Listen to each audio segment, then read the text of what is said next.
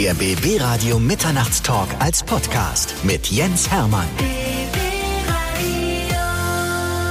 So, bei mir ist, glaube ich, derjenige, der bisher in der Geschichte des BB Radio Mitternachtstalks am allerbesten gekleidet ist. Er kommt nämlich mit einem schicken blauen Anzug. Er sieht richtig toll aus. Max Rabe, herzlich willkommen. Halli, hallo. Ist es dein tägliches Outfit? Bist du immer Nein. so, so schick gestylt unterwegs? Nein, ich äh, bin jetzt aber ähm, sozusagen in offizieller Mission unterwegs und da habe ich mich mal in Schale geworfen, weil andauernd irgendwelche Fotos gemacht werden oder äh, irgendwo Kameras stehen und da habe ich mich mal ein bisschen schick gemacht. Wird man Max Rabe dann zwischendurch auch mal irgendwo mit, mit Jeans und einem Hemd und einem Polohemd sehen können? Oder ist das gar nicht so dein Outfit, was du so trägst normalerweise? Ähm, ich, ich hatte mal eine Jeans, da war ich glaube ich 14 und ich finde die jetzt nicht so wahnsinnig bequem. Im Sommer finde ich sie zu warm und im Winter finde ich sie zu kalt. Aber ich gönne mir meine Nachlässigkeiten ganz bestimmt, ja. Aber da gehört eine Jeans jetzt nicht unbedingt dazu. Aber der ganze Rest, also die ganzen Niederungen kenne ich auch. Was sind denn die Niederungen?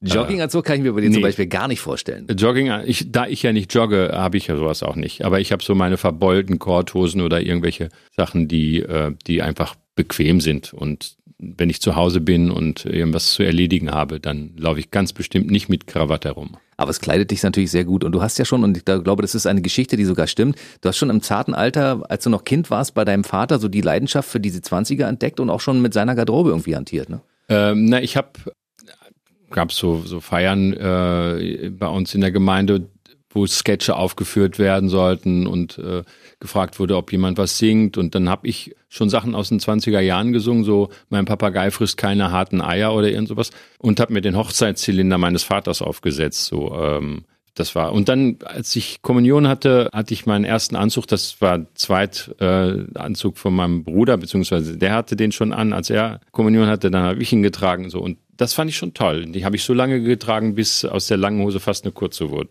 Du bist äh, ein Kind der 60er Jahre, also 62 geboren. Das heißt, du bist nach einer Zeit geboren, für die du eigentlich stehst, ne? Naja, ich äh, sehe mich als jemand, der heute lebt. Äh, ich bin in der Gegenwart. Äh, ich bin ein Freund dieser Kultur der, der Musik und des Theaters. Auch das, was so in den 20er, 30er Jahren entstanden ist, architektonisch oder filmtechnisch, das fasziniert mich tatsächlich. Aber ich lebe heute und ich bin froh, dass ich heute lebe, weil ich ja weiß, was den armen Leuten passiert ist, die äh, in den 20er Jahren quasi erwachsen waren und was die für eine schwere Zeit vor sich hatten. Also heute zu leben ist schon auch ein Geschenk und eine Verantwortung natürlich. Du warst ja damals sehr jung, als du die Liebe und Leidenschaft für die 20er Jahre Musik entdeckt hast und du warst damals in einem Alter, wo die Leute, die in deinem Alter waren, ganz andere Musik gehört haben. Wie haben die denn darauf reagiert, dass du so völlig, in, sagen wir mal in Anführungszeichen, anders warst? Ja, ähm, das war tatsächlich nicht wirklich ein Problem. Mein Bruder hat ganz aktuell alles gehört, was zurzeit damals populär war. Jazz Rotal, äh, Birth Control, Kraftwerk, das, das kannte ich alles und das fand ich auch gut. Mhm. Aber ich hatte für mich dann eben auch noch äh, mein, meine eigene äh, Ecke mit, mit Platten und das war wiederum meins und auch mein Freundeskreis hat wiederum anderes gehört. Die fanden das aber schräg und lustig, äh, weil ich äh, ja trotzdem kein versponnener Vogel war. Ich habe alles mitgemacht mit denen auch, nur das war eben musikalisch so äh, mein privates Feld. Dass du ein ganz moderner Mensch bist, das werden wir gleich mal besprechen, denn du hast ja zum Beispiel MTV Unplugged gerade abgeliefert, ein wunderbares Album, das es auch in den verschiedensten Variationen gibt. Werden wir gleich drüber reden. Aber die Leidenschaft für Shellac-Platten und Grammophon und ähnliche Sachen hast du ja auch schon relativ zeitig angefangen auszuleben. Ich habe bei meinem Vater in der Plattensammlung eine Shellac-Platte gefunden. Das war ein sehr schneller, lustiger Foxtrot der aber so eine merkwürdige Melancholie hatte. Trotz mhm. seiner Heiterkeit hatte das was, also als ob man irgendwie mit dem Ofenrohr in den Nachbarraum hört oder blickt und, und da ist dann eine andere Zeit. Da ist die Zeit stehen geblieben oder es war ganz merkwürdig. Ich war berührt davon und habe dann auf dem Flohmarkt einfach Shellac-Platten gekauft und äh, unser Plattenspieler hatte 78 Umdrehungen äh, neben den ganzen anderen Umdrehungen 33, 45, was man so braucht.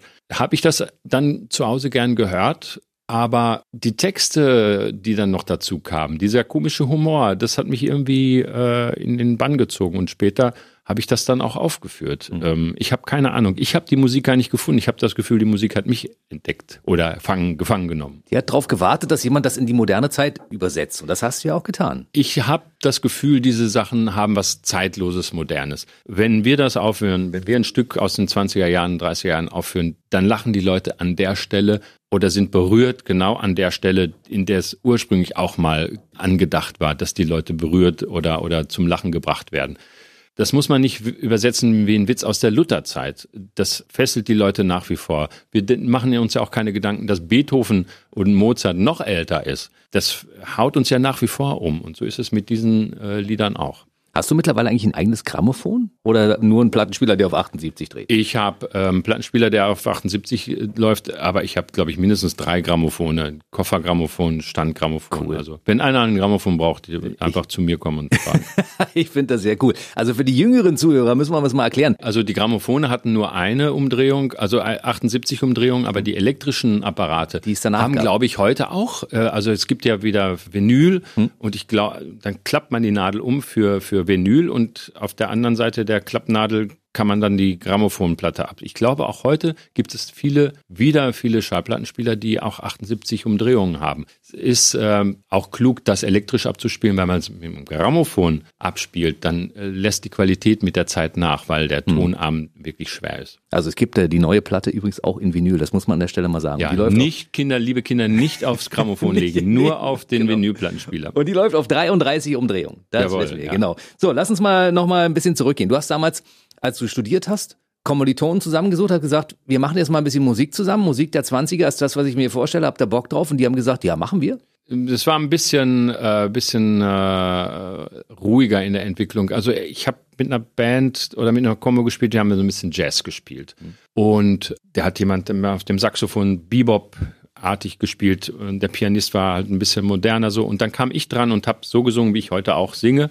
Und das war ein schöner Kontrast. Und so nach und nach haben wir uns dann auch immer mehr mit Musik der 20er beschäftigt. Und diese Noten, das Orchestermaterial, was äh, so in den 20er, 30er Jahren rauskam, als die Hits in den Filmen gerade populär gemacht wurden, das Notenmaterial konnte man damals einfach auf dem Flohmarkt oder in Archiven finden und nach wie vor kann man das äh, benutzen und verwenden. Das gibt es bei den Verlagen, inzwischen auch im, im Netz kann man mhm. sich das runterladen und sehen und spielen und dann hat man den Klang, den die damals gehört haben, als die Stücke ein Hits waren. Also es ist die Original-Orchesterbearbeitung. Und das ist natürlich auch wiederum so, so, eine Zeitreise, aber gleichzeitig was ganz hoch Emotionales und, und Zeitloses. Aber deine Mitstreiter haben sofort gesagt, das Palastorchester muss gegründet werden. Das ist eine gute Idee. Darauf haben wir gewartet. Du hast die Idee geliefert. Ja, Jetzt sind war, wir dabei. Es war kurz vor, wir zeigen dir einen Vogel, aber es war schon auch so ein bisschen, äh, wir haben dann angefangen und geprobt über ein Jahr lang und es gab keine Engagements. Da wären wir fast auseinandergefallen, weil wir sehr fleißig geprobt haben, aber keiner wollte uns hören. Und äh, bei einer Gelegenheit bin ich am Klavier aufgetreten und Ottfried Lauer vom Theaterclub sagte, ja, äh, demnächst ist der Theaterball, das wäre schön, wenn Sie da auch auftreten könnten. Und dann habe ich gesagt, ah, ich habe aber ein ganzes Orchester, dann könnten wir auch kommen. Mhm. Und dann hat er, ohne uns gehört zu haben, uns engagiert. Dafür bin ich ihm heute auch noch sehr dankbar. Sehr guter Entschluss. Oder? Und dann haben wir im Foyer äh, gespielt, drin war der große Ballsaal äh, und dann kamen nach und nach die Leute raus aus dem Ballsaal und haben bei uns zugehört, weil wir da standen und gute Stimmung gemacht haben. Und äh, irgendwann war unser Programm durchgenudelt und da mussten wir alles nochmal spielen. Da haben wir aber gemerkt, dass wir auf dem richtigen Weg sind. Habt ihr die Party gesprengt quasi? Den Nein, wir waren, nee, nee, äh, das war dann irgendwann war es dann klar, wir, also wir haben es dann wiederholt, aber wir haben jetzt das, das Geschehen im Ballsaal nicht boykottiert. Aber äh, da haben wir einfach tatsächlich gemerkt, äh, dass wir äh, Publikum finden, wenn wir uns auf die Bühne stellen. Hattest du diese typische Max Rabe Klangfärbung deiner Stimme schon immer? Ich habe äh, früher sogar noch ein bisschen übertrieben. Das ist mir dann irgendwann auch ein bisschen zu viel geworden und habe mich etwas mehr zurückgezogen und das ein bisschen weniger forciert. Es hat aber auch ein bisschen damit was zu tun gehabt, dass wir ein, kein gutes Mikrofon hatten, einen sehr schlechten Box hatten und ich musste auch ziemlich ins Mikrofon bellen, damit überhaupt was aus den Lautsprechern rauskam und sehr deutlich artikulieren mhm. und, und, das ähm, für die Aufnahmen dann auch so ein bisschen so, äh, Schwan, ruf mich an, so ein bisschen äh, so Grammophonklang imitiert. Das ist mir dann irgendwann zu viel geworden. Ich habe das so nach und nach dran gegeben, aber meine Stimme ist nach wie vor so, wie sie auch schon damals geklungen hat. Die hattest du schon als junger Mensch. Erstaunlich. Ja, ich habe äh, ich hab ja Aufnahmen, ich habe ja äh, das auch bei Gelegenheit dann mal mitgeschnitten und da merke ich schon, äh, dass das so so geklungen hat. Du hast aber auch so eine schöne Sprechstimme. Man hörte also gerne ja, zu. Ich könnte jetzt auch ja? die Nachrichten oder das Wetter. Das Wetter. das Wetter mit Max Rabe. Das wäre natürlich auch der Clou. Wir werden dich mal in eine Show einladen und sagen, Max Rabe macht mal den Stargast Genau. bei uns und dann machst du mal so ein Das paar, dann lese ich das so, Wetter. so ein paar Standards oder so. Ein Mix aus Sonne und Wolken.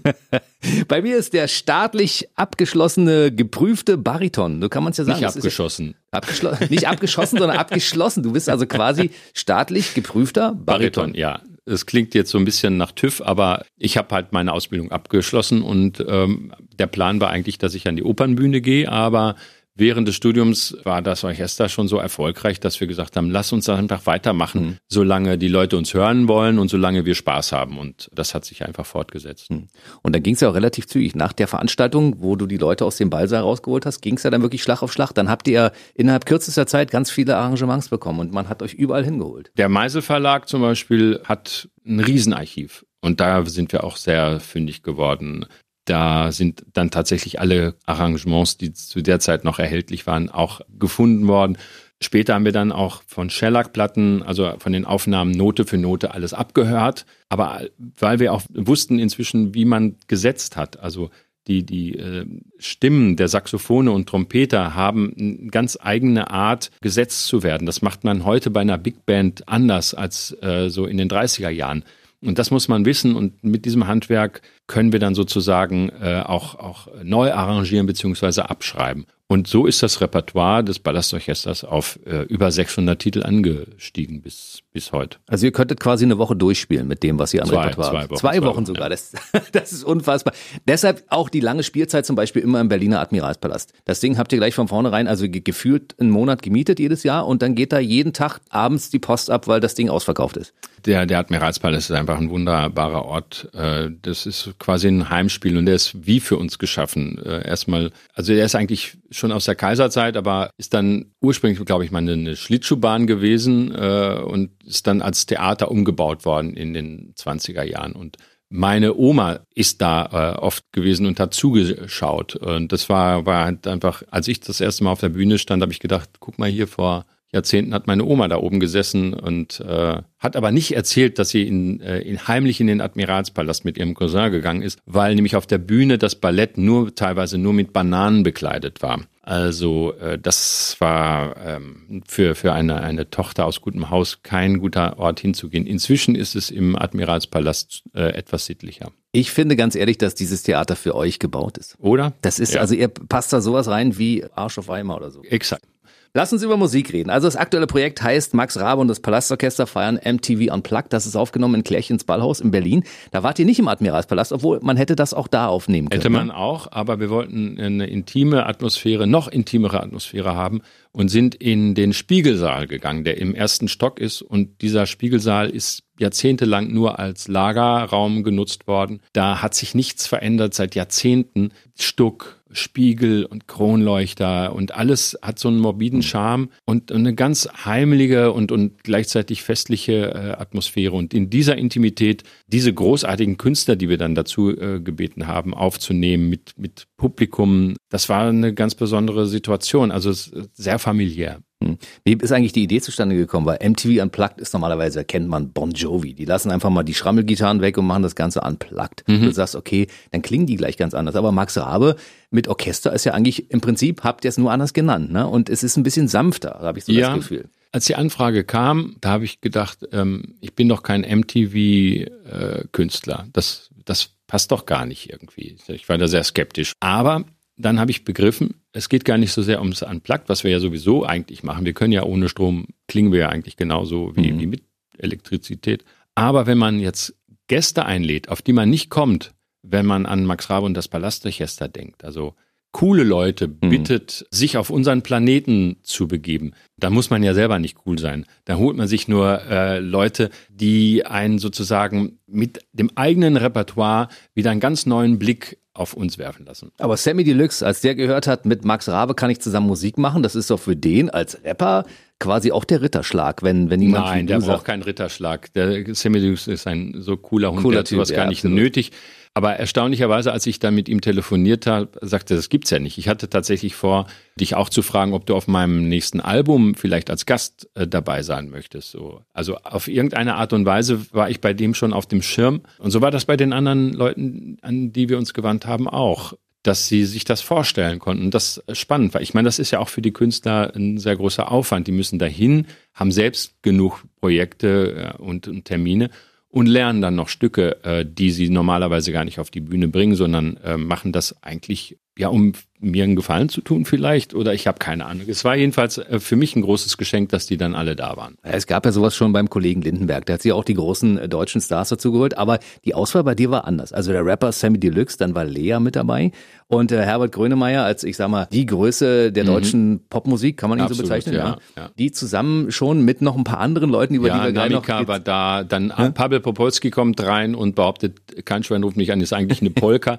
und beweist das dann auch an, am Schlagzeug. Das war kein Schwein ruft mich an, dann als Polka spielt. Und das Ganze ist ja nicht nur eine CD, sondern es ist auch eine DVD. Man kann sich das angucken, Blu-ray und bla. Also es ist eine irre Show, sehr abwechslungsreich und das trotzdem sehr familiär. Und ich meine, Herbert Grönemeyer, der Stadien füllt, steht dann quasi neben mir im Wohnzimmer Atmosphäre. Das, das ist, das schon, geil, toll. Das hat schon eine enorme Kraft. Der Pavel Popolski ist ja Achim Hagemann, ne? Genau. Das ist ja also nur so ein Alias. genau, man kennt den. Also ja. das ist so ein Typ, der steht natürlich auch für, für, für allerlei Spaß, wenn der irgendwo auftaucht. Absolut. Wir kennen uns ja lang und haben auch schon zusammen äh, Musik geschrieben, Fahrradfahren und, und äh, Du bist viel zu schön für einen Mann allein und lauter äh, Stücke äh, zusammengearbeitet, sind äh, gut befreundet und ja, da merkt man auch, dass das so ein bisschen eine Familienparty auch war und äh, eben eine sehr entspannte Atmosphäre. Was ich ehrlich erstaunlich fand, war die Zusammenarbeit mit Lordi. Das ist ja nun Uah. richtig, das ist äh, Heavy Metal. Also das hätte ich tatsächlich nicht auf dem Schirm gehabt, dass das zusammen funktioniert und habe mir das angehört und dachte, super. Ja. ja, da muss man das auch wirklich im Bild betrachten. Es ist duster äh, im Saal, plötzlich hört man, das Orchester spielt Cluster also es ist gruselig. Hm. Nebel steigt auf und dann steht da dieses Monstrum mit Hörnern und grimmiger Mimik, kommt dann da rein, steht da, plötzlich wird's ganz still und alle denken, jetzt brüllt er uns zusammen. Es wird ganz still und er singt hm. Just a Gigolo, everywhere I go. Das ist ein also da habe ich mich gefreut. Das ist genau, dachte ich, muss der stillste Moment des gesamten Konzertes muss von der grimmigsten und lautesten Erscheinung kommen, die man sich überhaupt vorstellen kann. Ja, das ist eine finnische Rockband Lordi, also die treten in diesem die Zombie genau, auf, ja genau. Also äh, äh Eurovision Song Contest. Das, äh, genau. Kannst du es ordentlich aussprechen? Ich nicht. Eurovision Song Contest. äh, das war, äh, die haben den ersten Preis sogar geholt vor, ja, vor ein paar Jahren. Ne? Also ja, das sind äh, ganz grimmige Hardrocker und wie das so ist bei Leuten, die so grimmig auftreten, natürlich sehr nette Leute. Ja, wir haben aber nur einen, den Lordi. Hm. Und Lars Erdinger war auch mit dabei. Das ja. ist ja so ein bisschen, wie soll man das beschreiben? Naja, der, der sprengt so den Rahmen, ne? Der ist also nicht so Mainstream, möchte ich mal sagen. Ja, es ist ein, äh, es ist ein Schauspieler, äh, der eben auch singt und singen kann. Also eigentlich können ja alle Schauspieler alles und, und singen auch. Und äh, wir haben uns bei der Premiere seines äh, Brecht-Films kennengelernt. Und da äh, hat er mir gesagt, dass er bei der Aufnahmeprüfung Hans Eisler, äh, muss man ja als Schauspieler auch was singen, mhm. hat er gesungen, kein Schwein ruft mich an. Mhm. Und ist trotzdem genommen worden. Also er ist wahrscheinlich genau deshalb genommen worden.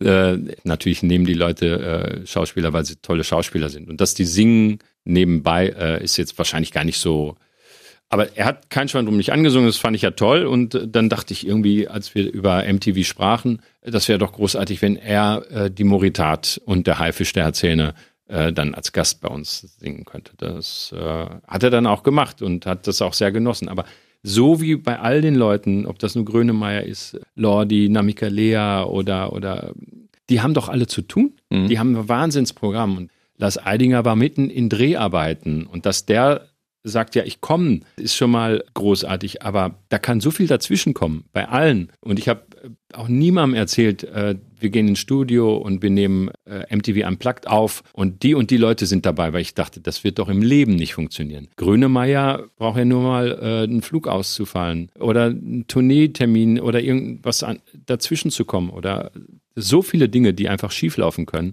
Und trotzdem waren sie dann alle da. Also ein großer Glücksfall für mich auch, für uns alle. Hat alles gut geklappt und ich meine, Namika und Lea waren ja auch schon bei uns im BB Radio Mitternachtstalk mhm. und das ist natürlich toll, dass so eine Symbiose zwischen den verschiedenen Welten da zustande kommen kann. und das, das, passt, ja, ja, Man, man, also ich hatte, ich war da nicht skeptisch, äh, aber wer weiß, äh, das bestimmt Leute, die sagen, passt das, geht das zusammen? Sammy Deluxe, Max Rabe, wie sollen das gehen? Und man hört es und denkt, nichts ist naheliegender oder es passt, es geht. Mhm. Also wenn, äh, wenn man offen ist und, und die äh, meisten Musiker, ich, eigentlich alle Musiker, die ich kenne, sind immer neugierig und interessiert, mit anderen zusammenzuarbeiten. Das geht definitiv auch für das typische Max Rabe-Publikum, weil wenn man sich anhört, wie die auf der DVD alle abgehen, als äh, zum Beispiel Sammy Deluxe auf einmal auf die Bühne hm. kommt und da seine Performance abliefert, ist es Wahnsinn. Ja, und das war, wie gesagt, es war ja kein kein Riesenkonzertsaal. Es war ja schon eine intime Atmosphäre und dann drehen dann trotzdem alle am Rad. Das ist einfach äh, toll. Aber dass Max Rabe auch mit Popmusik gut funktioniert, das wissen wir ja schon seit der Zusammenarbeit äh, mit Frau Humpe. Ne? Also insofern. Küssen kann man nicht alleine, ja. Das war so das, das erste Experiment. Immer mal was Neues ausprobieren. Es hätte auch schief gehen können, aber es ist, ja, man, wenn man sich nicht bewegt, äh, passiert auch nichts. Also lieber mal ein bisschen, ein paar Schritte zu viel als zu wenig. Ich habe dich bei unserem letzten Interview gefragt, mit wem kannst du dir vorstellen, noch zusammenzuarbeiten? Und da hast du irgendwie so gesagt, also ich bin allen Sachen gegenüber aufgeschlossen. Und das ja. passieren aufgrund dessen, dass du nicht irgendwo eine Schublade aufmachen willst, sondern so passieren so viele Dinge, die du vorher gar nicht auf dem Schirm hast. Absolut absolut zu dem Zeitpunkt, als wir da gesprochen haben, wäre ich im Leben nicht auf die Idee gekommen, mit all diesen Leuten zusammen was zu machen. Völlig utopisch. Aber wenn das sich dann ergibt, da muss ich äh, einfach sagen, da habe ich immer die Chance ergriffen und Ja gesagt. Auch wenn es vielleicht ein Risiko ist. Denn zunächst dachte ich, kann mir das alles ja auch um die Ohren fliegen. Aber äh, je länger man äh, ich darüber nachgedacht habe, ähm, habe ich gedacht, ja, das kann aber auch sehr, sehr, sehr toll werden. Man muss einfach manchmal was wagen. Hm. Zwischendurch tauchst du auch in populären Fernsehsendungen auf. The Voice of Germany zum Beispiel. Da holt man dich auch mal als äh, Unterstützer von den neuen Talents. Ja, äh, das hat sich auch kurzfristig ergeben, so zwei Wochen vorher. Äh, und ich dachte, ich sollte als Gast auftreten und ein Lied singen und dann war ich wieder nach Haus.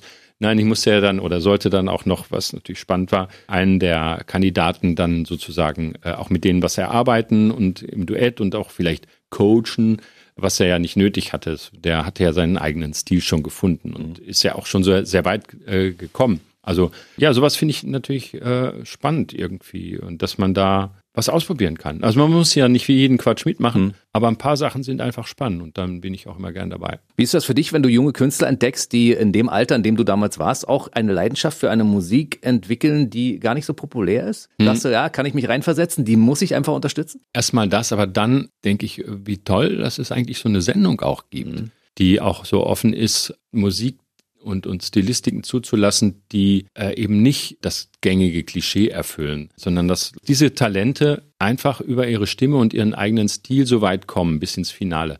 Und selbst die, die vor dem Finale ausgeschieden sind, sind ja auch schon alle ganz, äh, ganz großartig gewesen, die man ja eben sozusagen blind gehört hat, nur über ihre Stimme gar nicht sich durch nichts hat beeinflussen lassen dass diese Sendung das zulässt. Also es gibt ja viel Quatsch im Fernsehen, aber das ist doch mal eine gute Sendung. Leider äh, weiß ich nicht, was, was dann später aus diesen Künstlern wird. In den vergangenen Jahren sind die ja äh, dann auch relativ bald wieder verschwunden. Und das finde ich eigentlich schade, weil es sind wirkliche Talente dabei. Stimmt. Man müsste eigentlich dafür sorgen, dass sie, wenn sie schon in den, in, in, im Finale gelandet sind, danach auch weitergetragen werden von der Plattenfirma oder wem auch immer. Oder von Leuten wie Max Rabe zum Beispiel, der sagt, Mensch, ich entdecke da Talente, vielleicht kann ich ja den einen oder anderen für meine eigenen Produktionen verwenden. Also ich, wir haben 13 Leute im Palastorchester, das ist schon eine, eine Menge, das ist schon Ameisenhaufen. Also ich glaube nicht, dass ich mich da noch, dass ich wirklich hinzugewinnen wäre für diese Talente. Ich glaube, die sollen sich lieber dann an seriöse Menschen bist, kümmern. Du bist so ein absoluter Fachmann, was Musik anbelangt. Und ich denke manchmal, so ein Typ wie Max Rabe könnte theoretisch ja auch mal in der Jury von so einer Show auftauchen, weil ich meine, der hat ein geschultes Ohr, der hat einen Blick für Talente und der kann natürlich auch Leute weiterentwickeln äh, im Sinne des Produktes. Hast du schon mal eine Anfrage bekommen und würdest du sowas machen, wenn sowas käme? Ich habe kein Talent dafür, Leuten zu sagen, das war aber jetzt nicht gut. Das okay. kann ich denen sagen äh, unter vier Augen, aber nicht, wenn großes Publikum dabei sitzt oder die Kamera läuft. Da bin ich dann zu diskret. Hm. Das entspreche nicht meiner Haltung. Ja, das wäre ein wichtiger Faktor, den du als Jurymitglied auf jeden Fall haben müsstest. Aber ich müsste, ich würde ja. zu allen sagen, ganz großartig, fand's toll. Aber was mir nicht gefallen hat, sage ich dir, wenn, wenn, wenn die Kamera ausgestellt ist. Ja, also das ist dann nicht fernsehtauglich. Guten Tag, liebes Glück heißt die neue Tournee 2020. Du gehst wieder mit Palastorchester auf Tour. Werden dann Musiker, die bei dir bei der MTV Unplugged Geschichte dabei waren, auch mal in der Show auftauchen? Äh, das haben wir von Anfang an gelassen, darüber nachzudenken, weil es war schon ein Wunder, dass wir die alle für diese Produktion zusammenbekommen haben, die ja an zwei Tagen in relativ kurzer Zeit aufgenommen worden ist. Das war schon ein Wunder. Man kriegt einen Herbert Grönemeyer nicht für zwei Stücke auf die Bühne von einem laufenden Konzertprogramm. Oder Lea und Namika und, und Sammy Deluxe, die haben ja ihre eigenen Projekte. Mhm und sind auf Tournee. Das, das würde gar nicht funktionieren. Also haben wir das von Anfang an gelassen und dies als Besonderheit. Man kann sich das ja auf dem Bildschirm ansehen. Das hm. gibt's ja als DVD und man kann sich's anhören und so. Diesen speziellen Moment kann man tatsächlich nicht wieder rekonstruieren. Ich fand, dass das relativ zügig ging. Das wurde ja Anfang Mai aufgenommen in mhm. Berlin, in Klärchens Ballhaus und äh, im November ist das Album dann erschienen, also in den verschiedenen Varianten als CD, DVD und auf Vinyl. Blu-ray. Ja, Blu-ray, alles, ja, alles da. Das ging relativ zügig, so ein Ding fertig zu produzieren. Und wenn man sich so deinen Terminkalender anschaut, also 68 Termine nächstes Jahr auf Tour. Guten Tag, liebes Glück, ne? Ja. 68 Termine in Deutschland, davon also gefühlt einen halben Monat im äh, Admiralspalast. Was liegt noch an so? Ja, wir haben dann auch noch unsere Tourneen durch äh, Skandinavien, Finnland, Norwegen, Schweden und sind äh, in Amerika an der Ostküste. Le letztes Jahr waren wir an der Westküste. Aber das ist das, was mir Spaß macht, auf die Bühne zu gehen und zu singen. Drumherum kann es da manchmal ein bisschen anstrengend sein mit den Reisereien, dann fällt was aus oder die Hotels sind noch nicht fertig oder keine Ahnung, Stau, irgendwie, irgendwas ist immer. Oder die, die Bahn fährt nicht. Soll es auch geben. Also es ist, ähm, aber ab 8 Uhr abends mache ich genau das, was ich, äh, was ich liebe und äh, dafür bin ich sehr dankbar. Das ist wirklich toll. Ein besseres Leben kann man nicht haben. Hobby zum Beruf gemacht und dann ja. damit auch noch Geld verdienen. Also ich meine, besser geht's nicht, oder? Ich bin, ich äh, fasse mein Glück nach wie vor noch nicht. Nein, also äh, es ohne Koketterie. Äh, ich weiß, dass Musiker, ich habe auch viele in meinem Freundeskreis oder während des Studiums kennengelernt, die enorme Begabungen hatten und tolle Instrumentalisten oder Sänger sind wo dann die so verschiedene Glücksfälle nicht eintrafen. Und mhm. da hängt, muss man sagen, auch sehr neben dem Fleiß und der Begabung auch sehr viel am Glück. Also für Berlin-Brandenburg haben wir wirklich das große Glück, dass es äh, vom 21. Februar bis 1. März Termine im Berliner Admiralspalast gibt. Mhm. Das heißt, da kann man sich an einem der Tage noch ein paar Karten holen. Also es gibt noch ein paar, da muss man aber relativ zügig sein. Und äh, für die Brandenburger diesmal auch ein Termin in Cottbus. Da freuen wir uns natürlich drüber, dass du in der Stadthalle Cottbus bist. Auch die ja. Brandenburger haben mal die Chance, dich mal live zu erleben. Unbedingt, ja. Also äh, das, die, die Konzertsaison fängt jetzt an und äh, ich freue mich. Wird eine großartige Geschichte. Also jetzt vor Weihnachten kann man sagen, Karten von Max Rabe zu verschenken, ist ein Weihnachtsgeschenk, was überall gut ankommt. Hallo. Ja. Die DVD zu verschenken ist, ist genau. Hallihallo. Man kann ja ein Paket Geschmackvolle, schön.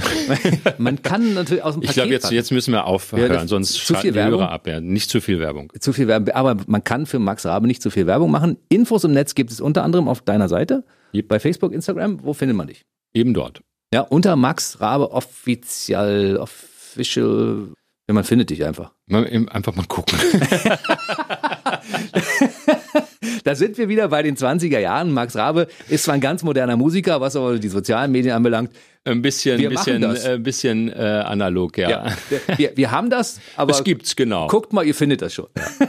Einfach ich, mal gucken. Ich fand das ganz so, dass du heute mal hier wieder bei uns warst im BB Radio Mitternachtstalk. Also wir haben viel zu erzählen und ich sehe schon bei dem Terminkalender 2020, dass wir wenig Termine finden werden, wo wir uns treffen, oder? Es wird bestimmt das möglich sein. Ja, also wer, ich. Wer würde mich freuen? Ich bin penetrant und werde anrufen und sagen, Max, wir sind wieder dran. Großartig. Also viel Erfolg für 2020 und schön, dass du hier warst heute. Gern. Alles Gute. Der BB Radio Mitternachtstalk. Jede Nacht ab 0 Uhr. Und der neueste Podcast jeden Mittwoch.